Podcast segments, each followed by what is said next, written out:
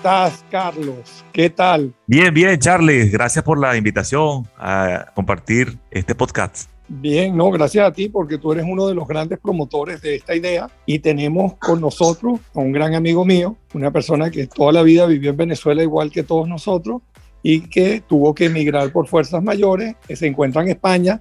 Él es Pablo González. ¿Qué tal, Pablo? ¿Cómo estás? Hola, Charles. Hola, Carlos. Hola, Pablo. Un placer, dale. Vale, igual, igualmente, igualmente. Gracias por la invitación.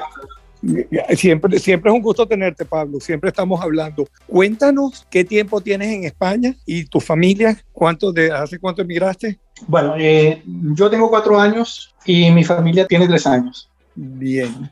Eh, hemos tenido mucho tiempo conversando y me has contado de lo fabuloso que es eh, la seguridad social en España. Cuéntanos cómo es eso, Pablo. Bueno, para hablarte más concreto en la experiencia de mi madre, ella eh, nació en España y en el año 27, bueno, y emigró a Venezuela y después eh, de 60 años en Venezuela regresó a los 90 años acá a España.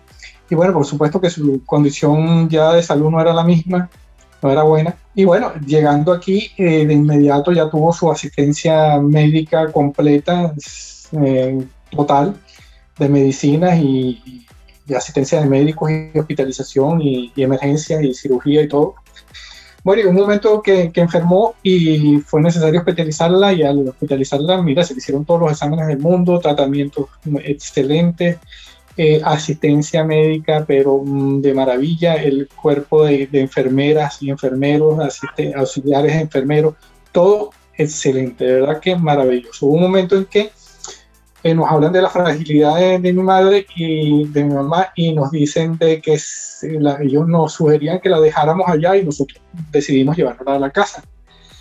Entonces nos dijeron, bueno, si se la llevan a la casa no significa que ella va a quedar desatendida. Entonces eh, ella va a tener el servicio y efectivamente fue así, de un médico, en lo, que llaman aquí padre, que es un médico de cabecera 24 horas, una enfermera de cabecera 24 horas, este, le asignaron una fisioterapeuta que iba creo que dos veces a la semana, le asignaron una psicólogo que también iba creo que una vez a la semana, este, y una persona que iba a hacerle el, iba a hacerle el trabajo este de bañarla de, y aseo y todas estas cosas.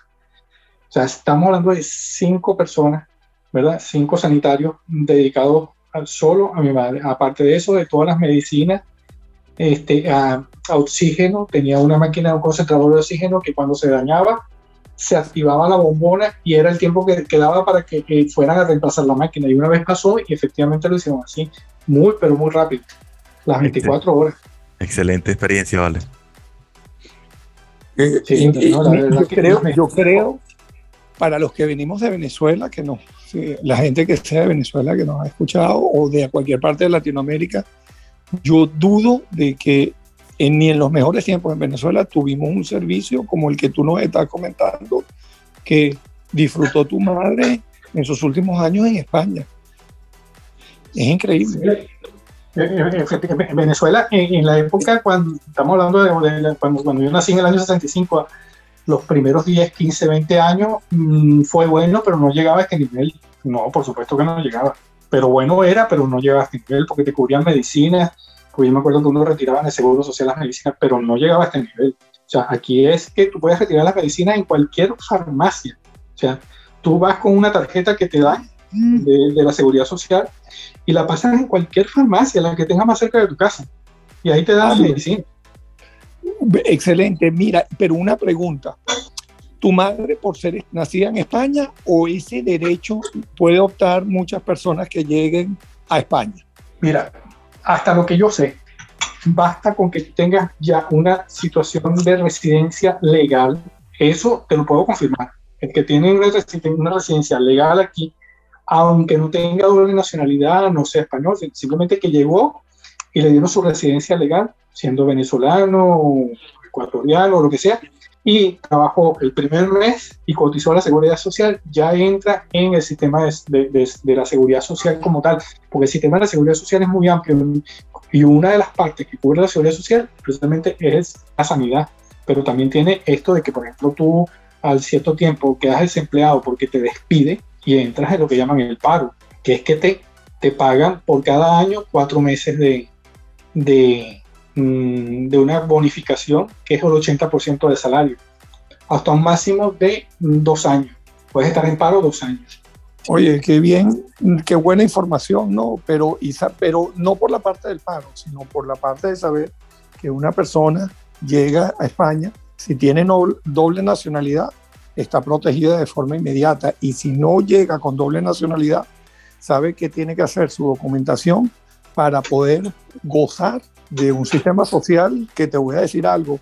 Yo, yo estoy en los Estados Unidos y lo que tú me acabas de decir, aquí no lo hay.